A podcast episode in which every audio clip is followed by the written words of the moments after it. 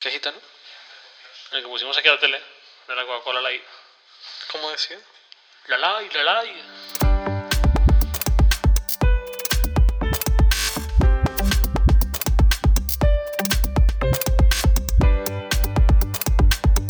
Bueno, hoy vamos a hablar del tema, si no de la semana, de la década. El tema de la semana es el, el primer ministro británico y sus ritos de iniciación. No, el tema de la semana de este podcast va a ir de eh, nuestros primeros tres meses con el Apple Watch. No, no, no es broma, es broma, es broma. Nos matan si sacamos otro podcast la del Apple review Watch. del iPhone 4. No, eh, el tema de la semana es adblocking, bloqueadores de anuncios. Desde que se ha liberado iOS 9, que ya tenemos bloqueadores de anuncios. Bloqueadores de Y, contenido. sí, ahí es donde iba, de anuncios y demás tipos de rastreadores.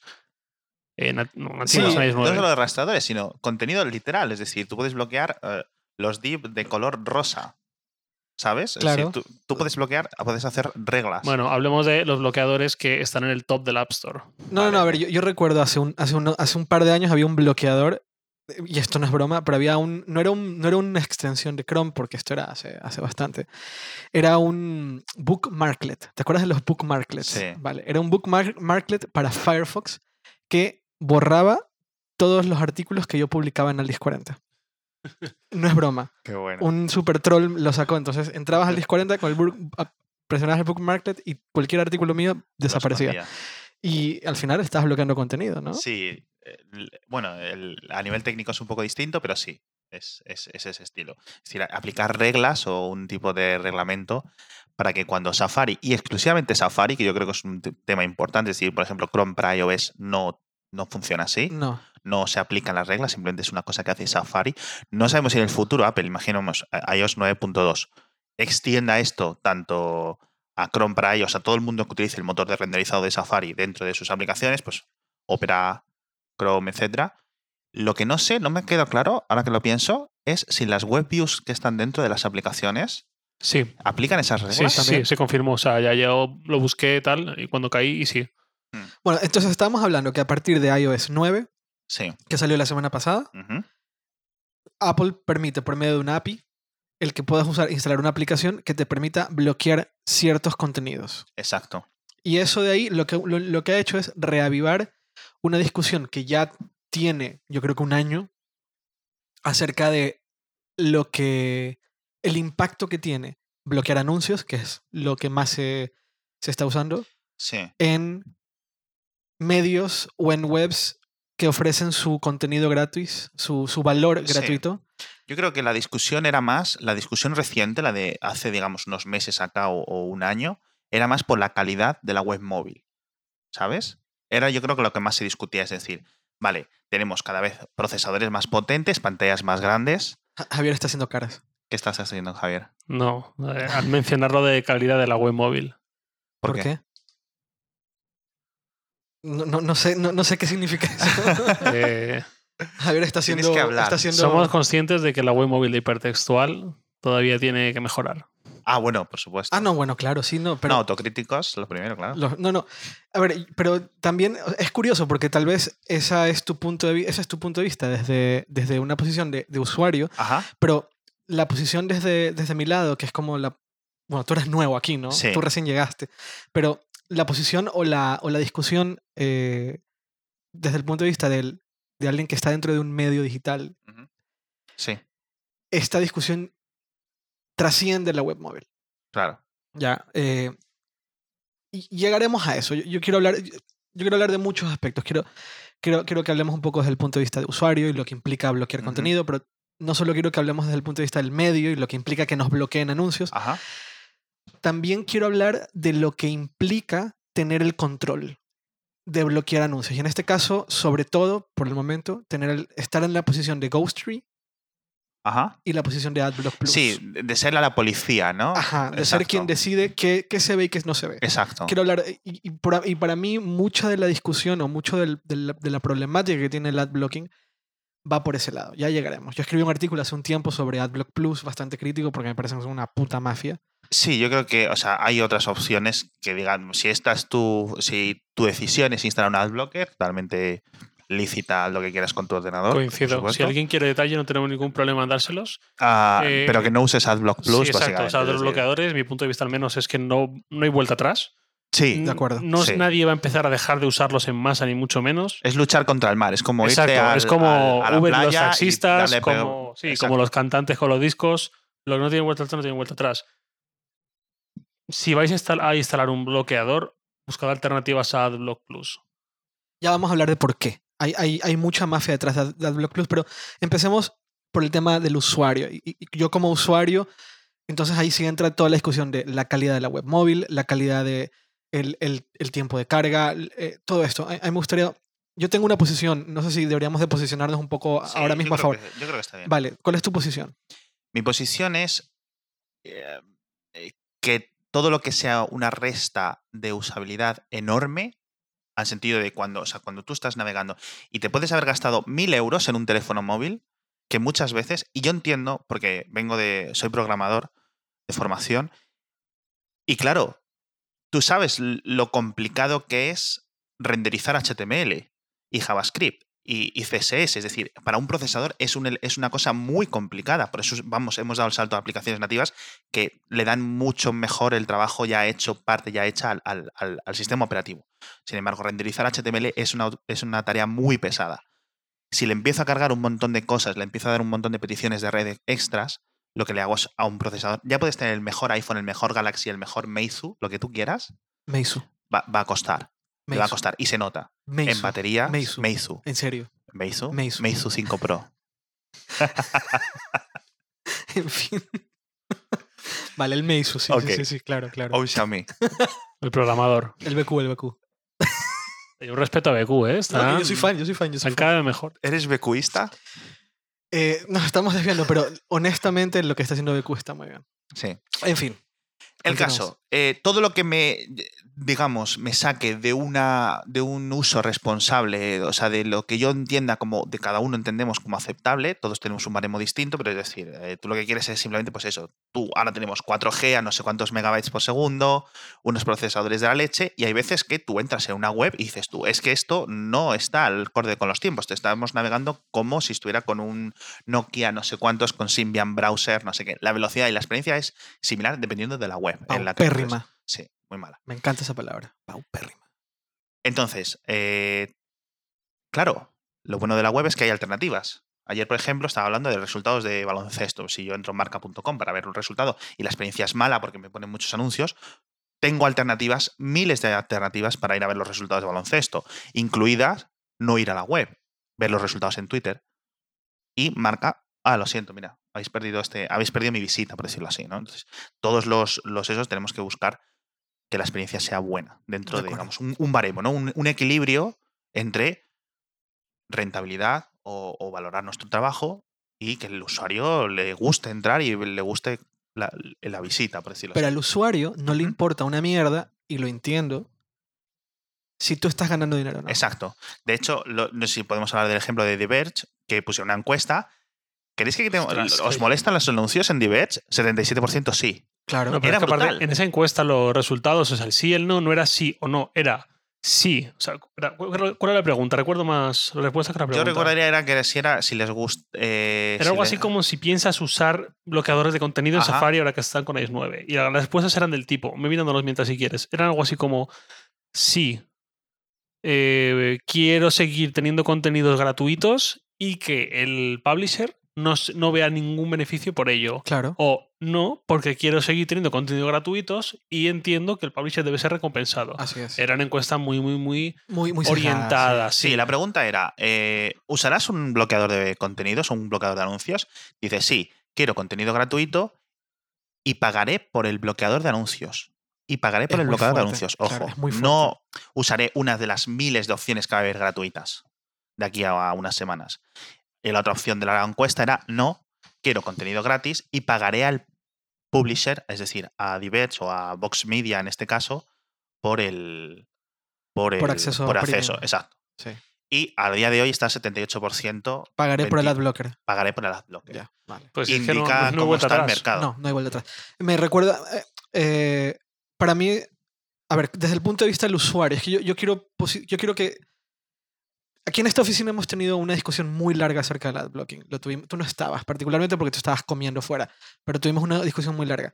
Y para darle contexto a la gente que nos está escuchando, eh, dentro de un medio hay muchas, no muchas, hay, bueno, al menos dentro de hipertextual hay básicamente tres divisiones, comercial, editorial y diseño y desarrollo. Yo creo que se puede, resolver, se puede resumir o simplificar en eso. Eh, comercial tiene un interés, valga la redundancia, muy comercial. Editorial tiene un interés, nuestro interés eh, editorial es que nuestro contenido cada vez sea mejor y diseño y desarrollo, su, su, su, su objetivo es que la experiencia sea la mejor. En ese triángulo están los anuncios. Mm, Solo comercial está a favor 100% de poner más anuncios.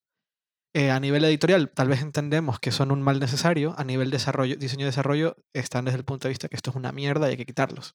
Sí, o usar los, los que sean los mejores, la Exacto. mejor publicidad. Sí, un poco como Quartz, que ellos diseñan la publicidad.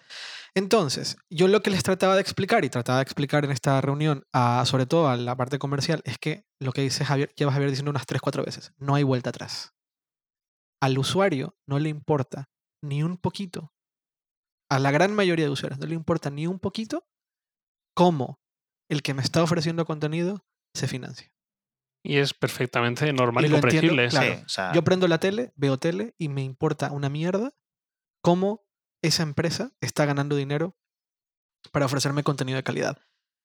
Cuando yo descargo series o cuando yo descargo una película, que lo hago constantemente, a mí no me importa si el, el productor ha ganado o no dinero conmigo. Yo creo que gana dinero conmigo porque yo recomiendo mucho la serie, Ujú. la película y la, y la exacto. persona es un poco, no es una comparación del todo justa, en mi opinión, pero si, eh, si partimos de la base de que yo obtengo un contenido de calidad y no me importa si la persona ha rentabilizado mi vista o no, pues con un medio digital un poco ocurre lo mismo. Por otro lado, yo como, como usuario entiendo perfectamente, comprendo perfectamente la opción de que otra persona vaya y se descargue un bloqueador de contenidos para mejorar Sí. su experiencia. Lo entiendo porque, Claro.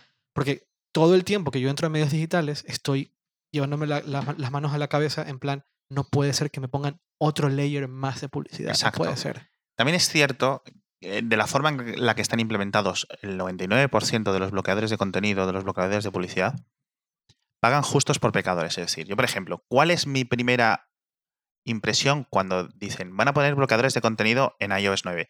Yo, perfecto, me van a dejar de salir pop-ups que me van a llevar al App Store Eso. dentro de mi iPhone. Es decir, yo no he pagado 1000 euros o 900 euros por un terminal que en cuanto estoy navegando por una web casi perfectamente legítima, es decir, no estoy en una web de pirateo o no sé Sí. cuánto, sino en webs normales, webs mainstream, sí, sí. y de repente, ¡pum!, me lleva al Clash of Clans del del Ajá. App Store. Sí. Eso es, no sé si ilegal o debería ser, pero eso debería ser pena. Es- es- Entonces, E, es, inmoral. claro, es inmoral. exacto. Punto. ¿qué hace? Yo me voy y me instalo un bloqueador de contenidos que hace que la próxima vez que vaya a otro sitio que tenga publicidad muy básica, muy sencilla, no me voy a poner a hacer whitelist. Es Claro. decir, a, a quitar ese sitio para poner publicidad. Primero porque no la voy a ver, con lo cual no la voy a estar pensando en la publicidad de ese sitio. Segundo porque es una cosa que es un afterthought. Es decir, a lo mejor una cosa se me ocurre, Hay mucha fricción. pero es muy poquito. Sí, y hay, muy- hay mucha fricción sí. estaría bien que estos bloqueadores de contenido implementaran un botón o algo así, o, o una API eh, a nivel del navegador que puedas, digamos, que el publisher, el, el creador de ese, de ese sitio web, pueda decirte, ¿quieres bloquear, quieres añadir, quieres ver publicidad en esta web? No lo hacemos tan mal. Pum. Y te lleva a la configuración y haces dos botones. Clic, clic. Sí. Ok. Eso sería un gran punto y un gran avance en la situación. Ahora, yo, creo, yo soy de la idea que los, los bloqueadores de contenidos deberían ser eh, opt-in, no opt-out. Al principio lo eran. Lo no sé, sé, si lo recuerdas sé. en 2003 o en Sí. 2004, cuando te instalabas el primer AdBlock, antes de AdBlock Plus, que fue un fork o algo así de, de AdBlock Sí, original, sí. eh, tú lo instalabas y decías, ah, pero esto no me ha bloqueado nada. Y es que tú tenías que entrar, pues entrabas en no sé qué web, en starwars.com, y decías, bueno, un banner aquí o en no sé qué otra web, otro banner aquí. Ibas tú haciendo tus propias reglas. ¿Qué pasa? Que estos se dieron cuenta de que, claro, estábamos cada uno haciendo nuestro trabajo redundantemente, todos entre cada uno por nuestra cuenta, y se podía unificar, centralizar, etcétera. Claro, esto pues al final es ha llevado a lo que ha llevado. Sí, porque eh, voy a dar un ejemplo lamentable. El otro estaba estaba en una web que se llama Ver Tele y no podía leer el contenido, era imposible. Entonces dije, debería, quiero bloquear esta publicidad. O sea, no quiero, no quiero bloquear la publicidad de mucha gente porque se Exacto. lo merece, pero sí quiero bloquear la publicidad de esta gente que está abusando de mí. Y Eso. claro, tengo que... me- Entonces instalé AdBlock Plus, ¿vale? Yo Ajá. me sentía cochino y ya voy a explicar por qué digo que me siento cochino, no porque esté en contra de bloquear publicidad, sino porque no me gusta esta gente. Me sentí cochino, pero lo instalé. Y lo hacen tan difícil para hacer tus propias reglas que terminé desinstalándolo. Está muy está bastante. Está muy enfocado a que tú uses sus reglas. Sí. Fishy, muy fishy. Sí, luego Muy fishy, ya temas hablaremos. que ya comentaremos. Pero a mí sí me gustaría, como usuario, tener un, un software muy simple que me permita. Estoy visitando, no sé, Vertele o, o As o marca que te Ajá. abusan y que haya un simple botón en mi. en mi. en mi. en mi navegador. Que yo le ponga bloquear. Estoy aquí, bloquear. O sea, a esto sí, bloquear. Me están, me están jodiendo, bloquear. Sí. Estás aquí, O que te permita, digamos, algún tipo de granularidad. Es decir, todos entendemos, por ejemplo, de hecho, los pop-up eran tan agresivos que se bloquearon, lo bloquearon los navegadores Claro, a nivel de nativo. nativa, sí. y nadie dijo nada. Y malo, nadie dijo porque, nada, Claro, o era, sea, tan- era, era- era un puto abuso. sí. Entonces, ahora quedan, digamos, dos tipos. Yo creo que son. Voy voy voy a decir tres tipos de publicidad que todos entendemos que es perniciosa de todas, todas. Vídeos que empiezan a autorreproducirse, sobre Sí. todo los que ti- tienen sonido. Eh, esta publicidad que va como flotando, Ah, que tiene sí. como un target, es decir, es decir, no hace falta que pases el ratón cerca no, o por encima, sino simplemente con que lo acerques un poco te va a saltar y te va a cubrir el resto de la Sí. web y el tipo de contenido que he comentado antes que te lleva a la App Store, te lleva a Google Play, te saca, Bueno, digamos, y el del navegador, al que eso ya sería... alternativo. O sea, el, que conforme, el Intercity al que conforme entra ya te ocupa toda la portada. Claro, y los, lo- lo- la publicidad esta que tiene un aspa para cerrar, que nunca funciona, No, jamás. sí, que es diminuta, que le das con el dedo en el móvil y que nunca se mueve, que Sí, se mueve, que o se sea, mueve, eso es brutal. Eso ya es como para, mira, chico, Para mí, la peor publicidad, y, y esto tiene que ver mucho desde el punto de vista del- de la experiencia de usuario, es la publicidad que te tapa el contenido. sí, ¿Y sabes quién está haciendo eso ahora? ¿quién? Google. No me lo puedo creer. Google estás probando, seguro te lo vas a encontrar si no te lo has encontrado y seguro alguien que está escuchando esto se lo ha encontrado. Una publicidad que está poniendo Google que te tapa el contenido y te pone una encuesta. Te dice, ¿quieres leer este contenido? Contesta esta encuesta, contesta esta pregunta. ¿No te ha salido? ¿Todavía no te ha salido a ti? No, nunca lo he visto. Yo lo he visto ya un- en Eh, dos o tres sitios. ¿Tiene que ver quizás con Chrome? ¿Cómo? ¿Te sale porque tienes Chrome quizás? O No, no, no, es, es una, es una nueva, una nueva Un- función un de no, AdSense. yo- nunca un lo he visto de AdSense. Pues no lo he está en pruebas. Eh, en la cuenta de hipertextual salió para, para. O sea, me llegó un mail diciendo: ¿Quieres probar esta nueva Sí. forma de, de- de publicidad? Te pagamos por cada usuario que pague, que, que, que Que conteste la encuesta. Y lo que hace es que detecta el área de contenido y pone encima la encuesta y te dice: este con- para leer este contenido eh, tienes que contestar esta ¿Qué encuesta. tipo de pregunta te hacía, recuerdas? No recuerdo. Yo estaba leyendo. Ya sé, yo estaba leyendo Playground, Ujú. esta, esta web de Millennials. El joven. El joven. y, eh, estaba leyendo Playground y me salió eso y no lo podía creer. Recuerdo que se lo mostré a César y estábamos que, estábamos que no lo podíamos creer. Ese tipo de publicidad me parece muy loca. Y ahora Google acaba de anunciar, que también me llegó un mail para ofrecérmelo, eh, misma publicidad que te tapa toda la ventana del, del- del navegador móvil Ajá. con publicidad. Sí. La excusa, la excusa, ¿sabes que Google hace poco ha prohibido eh, que Penaliza, penaliza. penaliza si pones los, los banners completos de, Exacto. Que de te la- llevan a la, a la Play Ajá. Store o la App ¿Por qué lo Store. están haciendo? Porque están ofreciendo ellos ahora un sistema de publicidad de AdSense que pone a pantalla completa el anuncio y la excusa que te dan es cuando vemos que un anuncio no está rindiendo lo suficiente, Ujú. lo, puse yo, lo, lo puse yo en Twitter, si vemos que un anuncio no está rindiendo lo suficiente, lo ponemos a pantalla completa.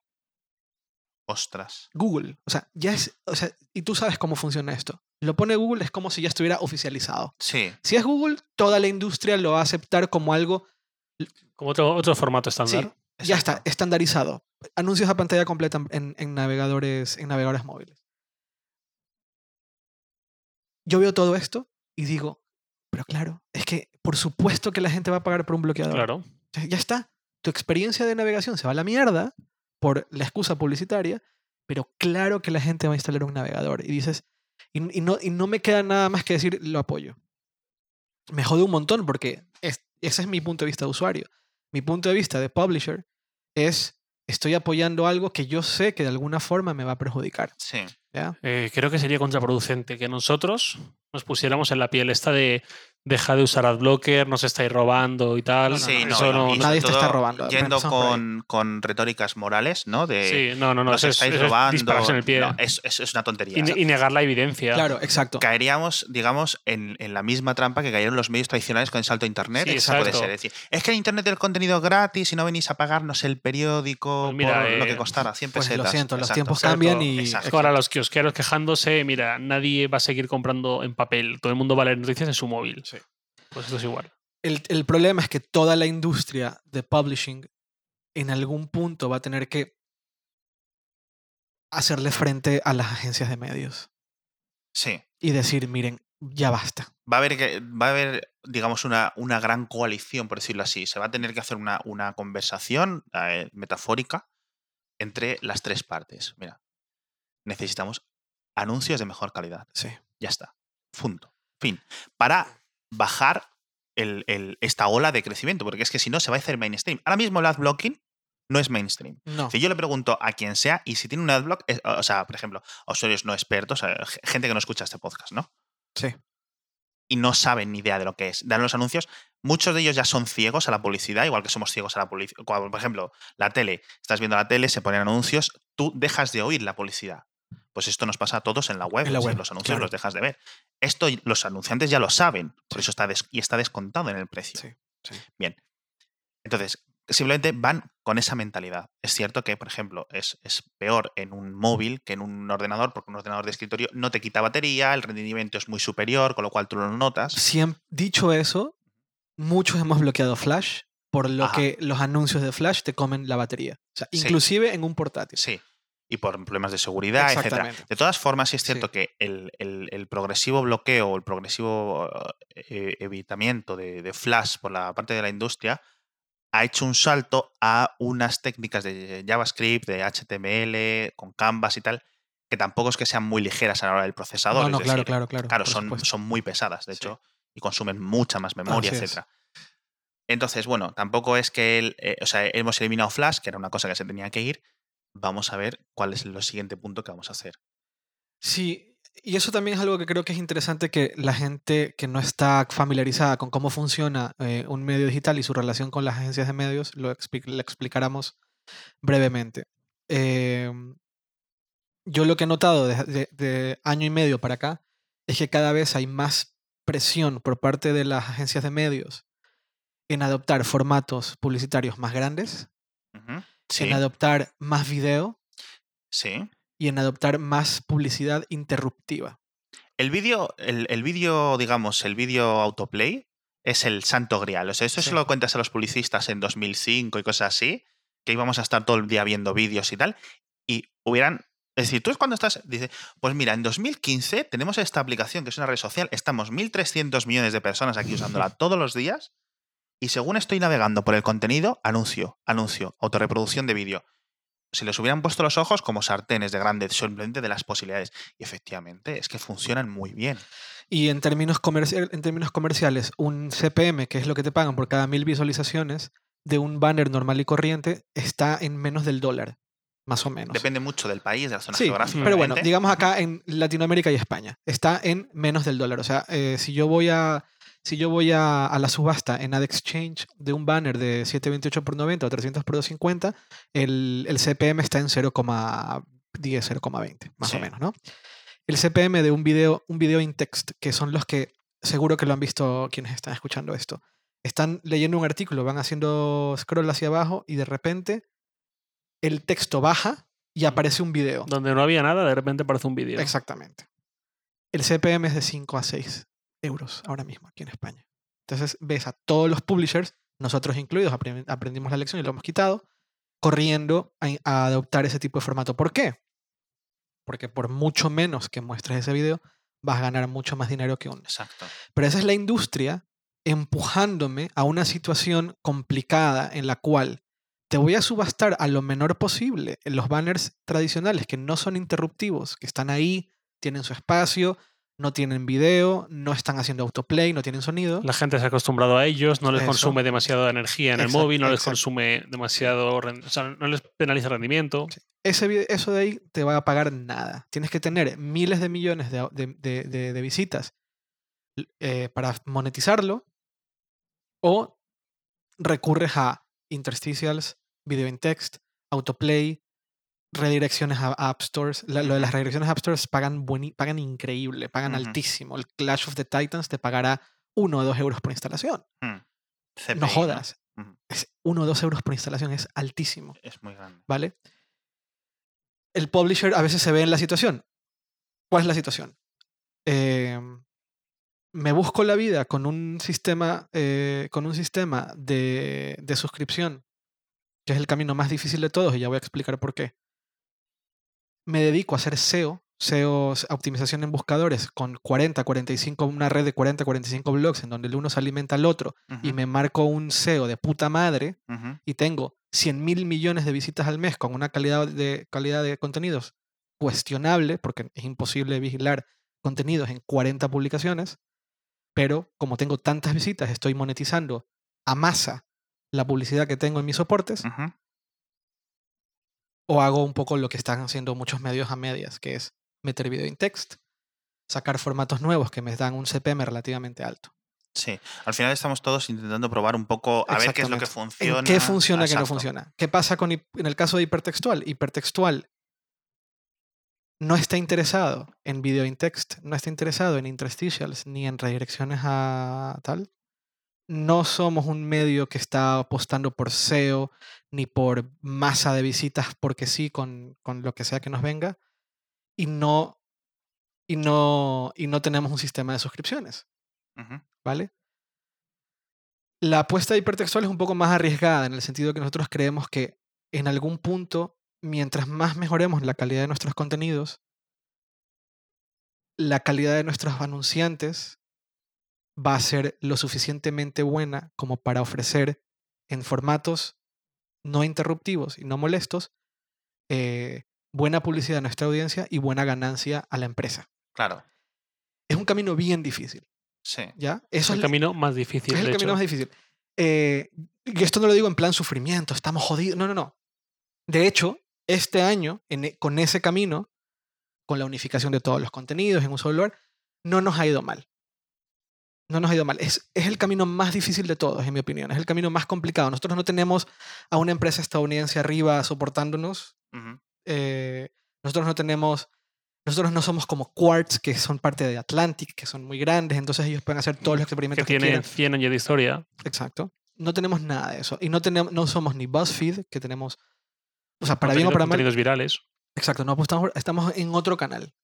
¿vale? Sí, claro, totalmente. Em, y todo el tiempo tenemos que luchar con las agencias de medios que están peleando porque, se ad- porque hipertextual adopte formatos que en mi opinión están que son- pueden ser relativamente cuestionables. Claro, porque ellos tienen el- un interés más cortoplacista en mente, porque ellos se llevan un corte, ¿no? Es decir, si ellos consiguen que tú subas, eh, pongas a publicidad de mayor CPM, ellos se llevan un mayor corte sin tener la mm, discusión o la conversación ética en su cabeza de esto va a fastidiar a mis usuarios. ¿Y qué pasa si hipertextual dice que no? La agencia de medios muy probablemente diga, bueno, pues el de acá me va a decir que sí. Claro. Y el de al lado dice que sí. Sí.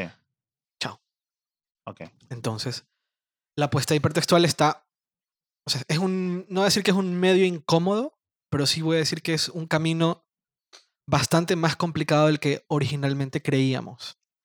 Pero porque al final del día, yo me pongo en la posición de usuario y yo puedo entender perfectamente lo complicado que es para el usuario navegar por una web que te están interrumpiendo todo Sí, el tiempo el, sí. el, el contenido. Yo lo que sí veo es una cosa que hace tiempo sí había en Internet, es decir, en el 2007, es esta época dorada de la web 2.0, donde cualquiera ponía un blog, iba a AdSense, se registraba, tenía una cuenta, había buenos CPMs. Eso ya se acabó. Sí, por ya se acabó, se lo llevó el móvil, Ad CPMs Ad bajó Exchange. Eh, bajando. Pero eso, eso, eso es cuando, eso fue el momento en el cual se implantó el Ad Exchange, en el momento en el cual RTV, en el Sí. momento en que la, la publicidad empezó a, a llevarse por subasta. Es Ajá. muy complicado de explicar, pero si buscan RTB, que significa Real Time Bidding, si buscan cómo funciona el RTV, entenderán por qué el CPM bajó tanto.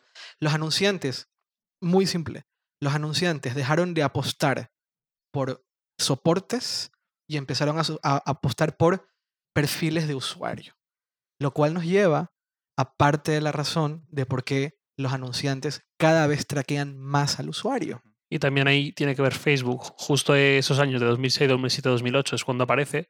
Pues si una publicación necesitaba, por decir un número así medio al azar, 5, 6, 10 millones de page views al mes, pues eso es lo que conseguía Facebook en una provincia española en dos días. Sí, tal cual. Bueno, lo que tú ibas a decir de la web 2.0, perdón. Exacto. Hubo una época en la que cualquiera eh, podía iniciar un medio desde abajo, o un medio, perdón, su blog y ganarse un poco, no la vida, a lo mejor no la vida, pero si era fácil sacarse 100, 200, 300 euros que te sacaban, digamos, eh, más que beer money, ¿no? Que se dice, ¿no? Más que Sí. el dinero para cuatro cosas o para tal. Y, si te- y que había una opción realmente amplia para muchas personas de que si te dedicabas suficientemente en serio, ibas a poder vivir de ello. Esto ya creo que no va a haber. Esto se acabó. Es decir, si yo mañana quiero, de forma independiente, y yo lo he vivido, eh, tener tu propio sistema y decir, bueno, voy a hacer muy buen contenido, voy a poner banners al lado y simplemente con las visitas que me- y el rendimiento que me dan estos banners voy a poder vivir de esto, eso ya se acabó. Ya no existe. Eso en 2004, con muchas menos visitas, era posible. Claro, porque el CPM de, AdSense era 6, 7 dólares. Era mucho más alto. Era altísimo. Tú, ten- tú tenías un buen. Bueno, no era CPM, era CP, CP, CPC. Sí, ECPM, ¿no? Que era SPM. el CPC, El CPC efectivo era alto. ajá. Era alto. A ver, que casi empecé yo. O sea, empezó, Claro. así empezó hipertextual. Exacto, o sea, en el momento yo empecé a ganar más dinero con, con la, la publicidad de, de hipertextual, bueno, de al De 1040, Alice 40. ujú. que en mi trabajo. Por, pero así empezamos muchos. Exacto.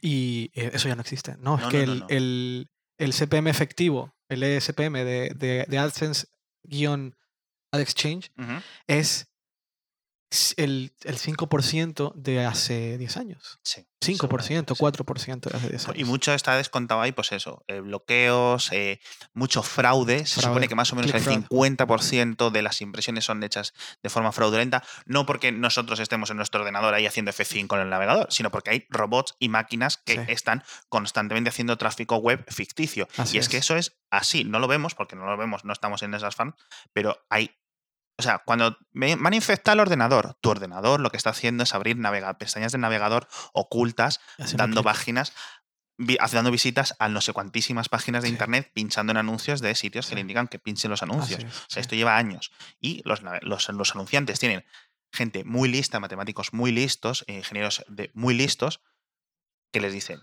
esto no vale tanto, esto tienes que bajar el precio porque no te está rindiendo, efectivamente, y hacen modelos matemáticos, con lo cual baja el CPM a nivel... efectivo. Así es. Exacto. Y ahora tenemos a un anu- anu- anunciantes obsesionados a tope con perfilar usuarios. Obsesionados, pero a niveles que no te puedo explicar. Claro, porque es que es, es muy efectivo, es lo más efectivo. Funciona de esta manera. Tú agarras, empiezas a recibir visitas, una web empieza a recibir visitas, y lo que haces es instalarle cookies a cada visitante. Y con esos cookies puedes ir identificando los sitios a los que visita. Claro, para quien no esté muy ahí al tanto en este tema, simplemente es porque para un anunciante, alguien que decide poner publicidad en una web, tiene un montón de valor que tú le digas que es un varón que tiene 28 años, que tiene este nivel económico y que tiene estos intereses. Exacto. Tiene No es mucho que- valor que decir un exacto. usuario. ¿Quién será? No lo sé. Claro, no es que tú se lo digas, no es que un- la web se lo diga, es No, que ellos lo infieren por los Así patrones de comportamiento. Exactamente. Y entonces ellos saben que pues, si, por ejemplo, eres eh, o estiman que eres una mujer de 35 años y has visitado, digamos, cierto contenido con ciertas keywords, eh, ¿vale? Te van a ofrecer de- determinado tipo de publicidad, te van haciendo un perfil. Claro, lo que todos hemos visto, sobre todo en Facebook, pero en mil sitios más, todo lo que tenga Ad Exchange, es lo que te sale publicidad de, Sí, no de solo, una el, exprimidora, si te has Exacto, comprado un exprimidor al día anterior. no solo el retargeting, que sería eso, sino que te van haciendo un perfil a lo largo de tus, de tus usos y de tu, de tu, vamos, de tu eh, historial de navegación Sí. y te van eh, interesando los anuncios hacia un lado o hacia otro, claro, obviamente. Eso es, un, eso es la maravilla, eso es la panacea para los... Y ese motor muchas veces es un motor que te ejecutas en tu propio navegador, porque mucha parte de esos motores están, están hechos en JavaScript y el JavaScript es un código que se ejecuta en tu navegador. No lo notarás, como habrás dicho, dices hace un momento, no lo notarás si estás, estás haciéndolo desde, tu- desde tu, desde tu portátil, pero cuando estás haciéndolo desde el móvil, pues se empieza más. a notar. Al final son dos segundos contra cuatro de carga. Exacto. No, no, y no, y dos contra 10 y dos contra Sí, 15. estaba porque- pensando en nuestra web, por ejemplo, que es Ajá. ligerita. Exacto. En las webs que son así muy, muy tochas. Nuestra web ligerita, aunque haya quien crea que no, O sea, pero en comparación con lo que hay por ahí, nuestra web no está No, no, muy... no, no, no, exacto. no. Lo cual, por cierto, lo que comentaba de retargeting y todo esto y las cookies nos lleva al siguiente punto. Cuando alguien, por ejemplo, usa AdBlock Plus, que te sale el pop-up cuando entras en una web y te dice 52 artículos, eh, 52 elementos bloqueados en esta web, no significa que la web tenga 52 anuncios en su portada o lo que sea, sino que se han bloqueado 52 elementos y dentro de elementos se incluyen los rastradores tipo Google Analytics, que pff, Sí, que si no, Es decir, la verdad. sí, exacto, ver, que es sí. totalmente inofensivo y sea, simplemente es para saber que tú me has visitado. Ya está. Exacto, lo puedes, lo puedes entender a nivel privacidad, pero yo creo que Google Analytics en, en- en breve dará una opción para que esté implementado desde el backend. Es decir, Google te va a ofrecer un módulo para tu servidor web, para tu engines, para tu Apache, Sí, te analizan, te analizan los logs sí. Que y ya que- está. ojo, y eso es imbloqueable. Ojo que, ojo, que, que Analytics nació de Urchin. De- Sí, sí. Y Urchin lo tenía. Tenía esa Claro, opción. Urchin en, en- Claro, al- porque- muy al principio te- Mm, tú podías eh, acceder a los logs eh, del, del- del servidor y te los es analizaba. verdad, es verdad. Y eso lo quitaron por simplicidad, lo puedo entender. Porque les inter- era, era mucho más potente el, el tracking. Claro. Digamos, No, del no lo JavaScript. porque claro, porque lo puedes extender. exacto. Pero, pero, pero eh, es, es importante lo que dices. Cuando tú ves, cuando tú bloqueas contenido y ves que se están bloqueando 50 cosas, ahí se está bloqueando Analytics. Nosotros usamos Chartbeat para poder ver la, la evolución en tiempo real de la web. Nosotros y cualquier Sí, medio. sí. mayoría. Usamos Comscore porque nos lo exigen para, au- Sí. a- para, para, para auditar nuestra, nuestras visitas y poder salir a vender. Eh, y bueno, de ahí vienen los, los, los- los- los anuncios. Bueno, No solo eso, sino que a lo mejor, por ejemplo, eh, el botoncito de compartir en Twitter, también. ahí a lo mejor son dos o tres Exacto, los elementos. botones También. sociales. El sí. JavaScript, el JavaScript que carga el botoncito. Sí. Ese JavaScript, aparte de insertar el botón, necesita una hoja de estilos que la tiene que cargar de algún sitio, otro elemento. Necesita a lo mejor una imagen para el iconito del, del pajarito. Entonces, puede estar todo más optimizado, pero mínimo son dos o tres peticiones. Dicho eso, nosotros eh, hemos intentado optimizar la- lo mayor posible. Sí. También, porque, insisto, también somos usuarios y vemos claro, la claro. carga.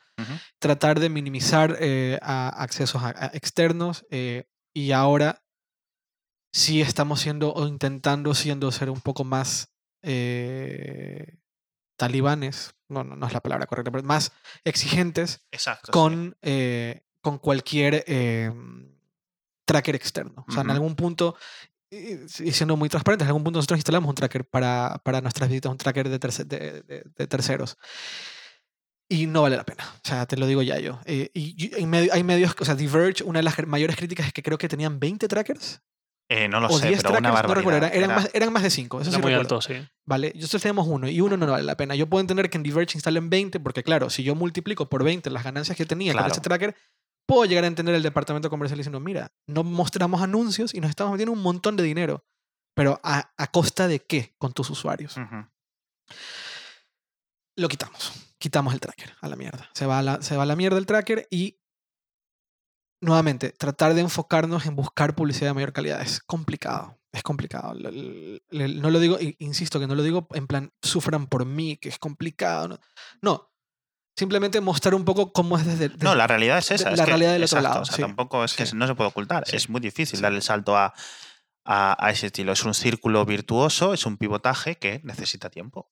Y es que es, es tal cual, es decir, que es un cambio de modelo de negocio. Y un cambio de negocio, de un modelo de negocio no se hace de la noche a la no, mañana. es claro. algo que va, va a ocurrir a lo largo del tiempo. Y no Nosotros estamos eso, aprendiendo Tienes también. que ser muy cauteloso porque un cambio de modelo de negocio te puede hacer que te quites algo que a lo mejor no es perfecto, pero te está funcionando más o menos, a uno que no te vaya a funcionar.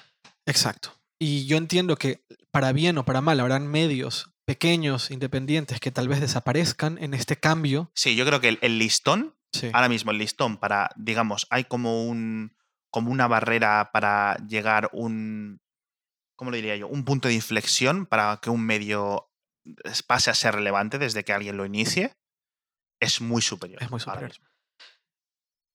Y la gente debe de entender una cosa. Detrás de estos medios hay personas. No lo digo, no, es que suena súper sufridor, pero es que es verdad. Detrás de esta gente, o sea, detrás de hipertextual hay gente que de verdad está tratando de hacer las cosas bien. Detrás de, de Weblogs SL hay gente que de verdad está tratando de hacer las cosas bien. Detrás Sí, de... el país, el marca.com, de- de hecho lo, lo comentábamos, que Sí. o sea, yo me quejo del marca.com, pero conozco a uno de los webmasters de marca.com y que me dice, mira, nos comenta lo mismo, O sea, es si, el si mismo, aquí, el si aquí nos tema. es complicado, imagínate Marca, Ya, que es sí, de una editorial claro. enorme, que tiene una barbaridad de gente, que tiene gente, pues sí. muy alejada de la realidad. O sea, aquí todos, como estamos poquitos y estamos tan pegados, Exacto. estamos todos contagiándonos unos a otros. Exacto, eh, exacto. la forma de ver las cosas, lo que nos preocupa, lo que tenemos que atender, pero ahí, Sí, marca, es, recibes- es muchísimo más difícil. Recibes una orden de una persona que ni siquiera está en tu oficina, de que no conoces más que por el que me apellido. recuerda a Mr. Robot y el, Sí. el jefe. Bueno, no voy a hacer un spoiler, pero bueno, me Sí. recuerda a Mr. Robot. Sí, sí, Sí. Y eso es, es algo que hay que entender. Entonces, eh, desde el punto de vista de publisher, mi, mi- mi mensaje es paciencia. Estamos buscando las mejores formas de ser sostenibles a largo plazo Sí, y dar la mejor experiencia de usuario a nuestros lectores. Exacto. Esa es nuestra, nuestra- ese es mi, mi, mi, mi intento, ese es mi intento como director, ¿sabes? sí. Tratar de, de dar la mejor experiencia de usuario porque yo quiero recibir la mejor experiencia de usuario, pero no es algo que pueda cambiar de un día para el otro. sí. Aquí hay un tema que también me gustaría tratar y es que muchas veces vemos críticas eh, bien hechas, mm, hechas con un poco más de ganas, si quieres, eh, de muchas formas. Aunque haya quien las hace y se piensa que no las vemos. Sí, sí, sí, por supuesto. Es decir, no hace falta ni que sigamos a esa persona, ni siquiera que sepamos que existe esa persona para que en el momento en el todo. que critica, Todo, todo. con arroba o sin arroba, Porque o llega. de muchas formas, nosotros lo, lo tenemos un poquito monitorizado. Y llega, y llega. Y si no llega porque lo leemos, alguien nos lo dice. Que Sí. al, al final es como funciona. Sí, eh, pero exacto, aunque haya quien piense que esto no lo vemos, lo solemos ver. Y, y no, me, no me enfada, es decir, cuando veo en plan, me, me cago en los cabrones estos que nos están metiendo aquí cuatro segundos y medio de carga en vez de un segundo y medio que me lo saca con mi adblocker, pues, oye, no me enfada. Y si dicen, un artículo de mierda o vaya recheta de mierda que lleva, pues oye, tampoco me enfada. Si viviéramos de las palmitas a la espalda, estaríamos igual que hace tres años y eso sería muy malo. Exactamente. Eh, es decir, no, no nos enfadan esas críticas. eh, yo prefiero que se hagan en un tono más constructivo que en tono leñero, porque al final aquí, pues lo que decía Eduardo, estamos intentando hacer mejor las cosas. No nos cegamos ante las críticas. No nos creemos mejores que el del lado. No lo somos. Em, pero eso, yo os animo a que haya críticas. Claro, por supuesto. Y, y no hace falta ni que robéis, es que lo vamos a ver igual. Eh, pero bueno, No está mal. A ver, que, que- que no está mal si algo les parece mal. Porque al final la, la- el intento honesto aquí es tratar de ser mejores. Sí, exacto. O sea, idea. mira, la última fue la semana pasada, eh, o hace dos, creo que fue hace dos. En una cosa que publiqué que alguien me dijo, hey, no, disculpa si te molesta, o no sé qué me dijo exactamente, pero es que aquí has puesto tal número y no es este, es este otro. Pues oye, ¿cómo que disculpa si te molesta? Eh, No, al revés, Claro. gracias porque hasta ahora pensaba que había sido correcto con algo que lo estaba haciendo mal. ¿De acuerdo? Con el tema este ahora de adblockers, velocidad de carga, eh, trackers, consumo de recursos, etcétera, etcétera, etcétera, si lo que queremos es hacerlo mejor, si quisiéramos hacerlo peor, seguramente tendríamos más dinero. A medio y largo plazo, Por supuesto. a medio y largo plazo sería un- una especie de suicidio, porque empezaríamos a perder comunidad, empezaremos a perder confianza, etcétera. Pero si nosotros quisiéramos empezar a meter interstitials, empezar a meter un montón de formatos que se pagan muy bien, que nos ofrecen mucho, pero que hay que decir que no, porque intenta buscar ese sweet spot entre tu lector intenta que si lo nuestro te es útil, mm, no bloquearnos o qué sé yo, más fórmulas que estudiaremos para que haya beneficio también para nosotros pues al mismo tiempo tu lector no queremos que estés jodiendo, que, o sea, que no, perdón, no queremos que te estés jodiendo, no quiere decir eso. No queremos que estés con una experiencia de mierda a costa de ganar unos euros más. Exactamente. Y bueno, ahora me gustaría hablar de, de lo que, de lo que mencionaba al principio, de la mafia detrás de los adblockers. Hay una Sí. mafia, hay, hay muchas cosas turbias. Sí. Eh, para dar contexto, si ustedes buscan AdBlock Plus en Google, uno de los primeros resultados es un artículo que yo escribí hace unos meses donde contaba, donde daba una opinión bastante crítica detrás de la empresa que está, de- una opinión muy crítica a la empresa que está detrás del producto de AdBlock Plus. ¿Cuál es mi, mi crítica? Que esta gente eh, no solo está ofreciendo un software para bloquear anuncios y que yo puedo entender que lo ofrezca, al final del día el navegador es tuyo y tú decides qué ve y qué no ves. Esta empresa lo que está haciendo es tratando de convertirse en juez y parte de lo que la publicidad en Internet debería de ser. Y no solo eso, sino que al mismo tiempo que te está tratando de decir lo que la publicidad debería ser o no, reciben un montón de dinero de Google, de creo que de, Sí, otros publishers. de about.com, De era uno de los los que más- grandes. Sí. Para que si entras, si, para que no se bloquee esa publicidad. Exacto. Piensen que la- el principal ingreso de, de dinero de Google es la publicidad. No, por- hombre, obviamente. con todo lo innovador que es la empresa. esa También es principal- cierto que Google se ve, digamos, entre la espada y la pared, ¿no? Se dice así. Porque, claro, este, estos bloqueadores de publicidad como AdBlock Plus, uBlock, etcétera, bloquean anuncios que en principio, cuando se crearon estos bloqueadores, no eran los que se iban a bloquear. Es decir, un anuncio de AdSense, ya no solo los de texto, sino los que tienen una imagen normal, sencilla, que no hace nada más fuera de ese banner, Sí. no deberían de ser bloqueados. No. Es decir, No, no es, parte del contenido, no molesta, no Sí. oculta otras cosas. Eso es lo normal. ¿Qué pasa? Que AdBlock se llevó todo por delante. Claro, todo, Pum, todo, todo. Ya está. Na- nadie quería ver nada. Es decir, a ver qué pongo, pues nada, fuera todo. Recordemos a Gruber dándose cuenta que The Deck se Exacto. bloqueaba con, con y de que es un banner como de 200 por 90 así es, o algo sin así. tracking, además. Sin tracking ni nada. un Claro. bloqueo, un bloqueo de publicidad bloquea todo. Eh, ¿Qué sucedió? Que de repente vemos a esta empresa que estaba haciendo un servicio supuestamente beneficioso para el usuario, que en realidad se estaba metiendo una can- se está metiendo una cantidad brutal, pero brutal de dinero a costa de un discurso moral falso. Exacto. Y eh, yo creo que es básicamente extorsión a Google. lo que. Exactamente. Eso es muy fuerte. Eh, cuando yo critico a AdBlock Plus, yo no critico al usuario que lo usa. Yo critico a la empresa detrás de esa extensión. Sí. Y por ahí está Ghostery, que también es un poco raro. Sí. Por ahí está lo de Marco Arment, que me pareció muy extraño. ¿Quieres comentarlo? Eh, pues cuéntalo tú. Tú que No. eres fan de Marco Arment. Yo no soy fan de Marco. Bueno, es igual. Es indiferente lo que yo sea. Ah, Marco Arment publicó PIS, que es un. No PIS de Orin. PIS No, de Peace de Paz. Paz. sí. Un- una aplicación para que utilizaba estos, estos bloqueadores de contenido. La- la- y primer punto, digamos, problemático. La hizo de pago. 3.99, ¿no? 2,99. 2,99. 2,99 dólares. Ok. Parte iba, entonces esto utilizaba, parte iba a Ghostery, que es la empresa que le propiciaba las listas de bloqueos, los, digamos, los, las reglas, ¿no? Los, Sí. los reglamentos para bloquear contenido. No, no, no sabe que sea, es indiferente. ¿Qué pasa? Que él pensaba que el, digamos, que el listón de Ghostery era suficiente como para permitir publicidad que él no consideraba intrusiva. Bien, se dio cuenta que no, que Ghostery, al igual que el resto, van a saco. A todo. Exacto. Entonces, él tenía ahí una ambigüedad moral y, y eso que después de conversaciones con varias personas, ya hemos dicho, él es, creo que es amigo de uno de los que montan la de Deck Network, Claro, de. De, de otros usuarios. ah, Él, es- él- él debe ser. Eh, No, Caudal sé. Partner se llama, Vale, pero no sí. recuerdo cómo se llama el que está detrás. Claro Vale. que es amigo del de Caudal. Y el de Caudal debe estar queriendo matarlo, porque imagínate el porcentaje de usuarios que de repente ya no vienen. Pero claro, pero da igual, porque eh, si no es el bloqueador, o sea, una vez que se fue este PIS de la, del App Store, siguen comprando el top otros bloqueadores, tanto Crystal. de pago como gratuitos. Crystal. Crystal, ah, ¿cuál es el otro más así conocido? No recuerdo el nombre, que se me acuerdo sobre todo eso de Crystal Ipis. Ujú, Bueno, es indiferente.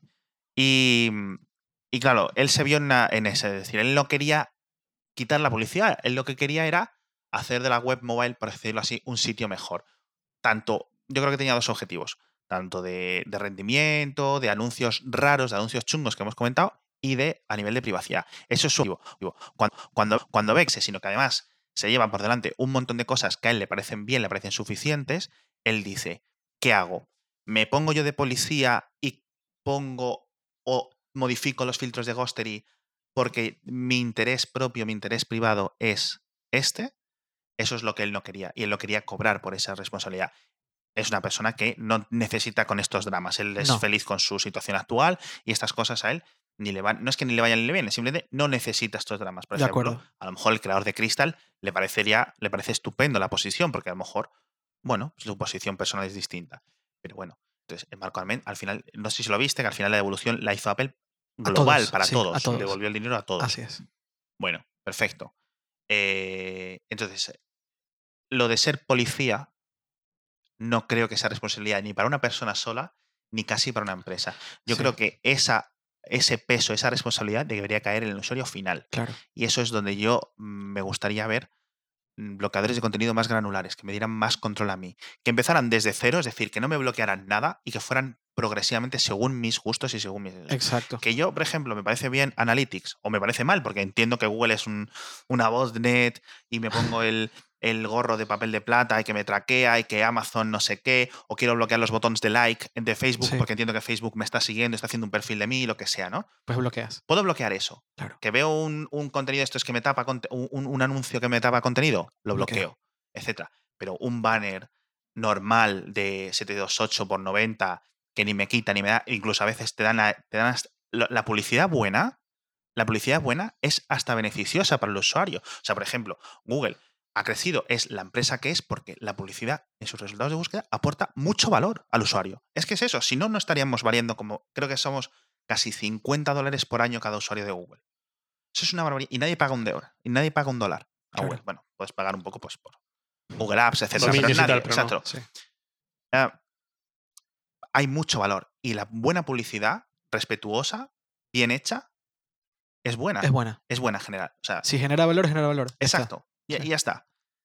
Entonces, claro, no debemos de caer en. Yo no, o sea, mi punto de vista es eso. No me gustaría bloquear todo. A mí tampoco. Yo no, y, y eso, es una- eso, eso me, me está llamando la atención últimamente, que la discusión se está volviendo muy blanco y negro. Exacto. Y yo creo que hay muchos grises de por medio que se podrían, que se deberían de ver. Que el usuario de, el, no me gusta ver al usuario, eh, al geek Ujú. o al nerd de Twitter que yo puedo llegar a seguir, eh, repitiendo los mismos argumentos de Marco Arment, pero en plan nazi, en plan, en plan talibán. Absoluto, ¿no? Como esto es así y punto. Ajá. Ujú. No tanto. A mí no me molestan los botones de like de, de Facebook. Yo entiendo que a ti te pueden molestar. Y me, Yo parece entiendo, bien por que ejemplo, no es, que, no es que me molesten, sino que me parecen redundantes. Es decir, ya lo tengo yo incorporado dentro del Eso, navegador. Exacto. Entonces no. Yo entiendo el valor, si es cierto, que si veo el, el- el botón de compartir en WhatsApp, Ajá, por ejemplo, me recuerda que lo puedo compartir con personas que a lo mejor si lo voy a compartir en Facebook no lo van a ver, Ya. ¿vale? O me puede hacer la, la vida más fácil para compartirlo a ciertas personas que no entiendan dónde está el menú de compartir, Claro. lo que sea. También estos botones se crearon cuando en las aplicaciones móviles no era habitual los botones Sí. de compartir, que No, ahora no. todos tienen. Android lo tenía desde el principio, ¿Ah, sí? iOS desde eh, hasta, el- hasta iOS 7 nunca lo tuvo, el botón de compartir universal. Claro, claro. O sea, esto es culpa de Steve Jobs, ah, no, no, sí. pura, Total, dura y absoluta. total, o sea. Steve Jobs, por favor, Jobs, sí, dimisión. Sí, sí, sí. sí. bueno, eso. Ese es la, el, el tema con, con el ad blocking. Ajá. No Es un sé. tema muy complicado, Uf, sí. mucho más complicado de lo que la gente Sí, parece. sí. Y la conversación que decía yo que tiene que ocurrir entre medios, agencias, eh, empresas que se anuncien y todo eso, es- y usuarios, Sí. a cuatro bandas o a cinco bandas o las que sea, tiene que ocurrir ya. ¿Qué va a Porque pasar? si no ocurre ya, se va a hacer mainstream. O sea, Sí. el adblocking lo va a tener mi madre, mi cuñada, mi Eso. abuela, todo el mundo va a tener adblocking. Sí, igual que WhatsApp se hizo mainstream. Exacto. Nada. sí. Y de la misma forma que eso se va a hacer mainstream, los medios se van a volver, van a ir a por publicidad que no sea bloqueable. Es decir, va a ser Publicidad una- nativa. un, un- un gato y un, ra- el contra- un gato y un ratón y una carrera armamentística, por decirlo así. Y a nivel tecnológico seguramente ganarán los propios creadores de contenido, Sí, porque son los que controlan la plataforma. claro. Es decir, eh, a, nive- a- a las bravas puedes cerrar la web e irte a una aplicación. Y a ver cómo bloqueas la publicidad en una aplicación. Olvídate, no, se puede. Exacto. No se puede. Entonces, mm, Que la otra, veremos. opción, la otra opción, y que va- vamos a ver cada vez más medios tirando para la opción, es la opción de la suscripción. Mm. Yo estaba pensando justo en eso, en y Mac Stories. Y ahora, suscripción. ¿Cuál es el porcentaje? Es que lo tengo muy estudiado. El porcentaje de suscripción en, con- en con- en contra de visitas totales de medios grandes, ultra reconocidos, New York Times, LA Times, eh, Washington Post y demás, entre el 1 y el 2%. Por ejemplo, el Financial Times está dentro de esa horquilla también. Sí. ¿Vale? No, no, no. Financial Times no. Y te voy a explicar, no.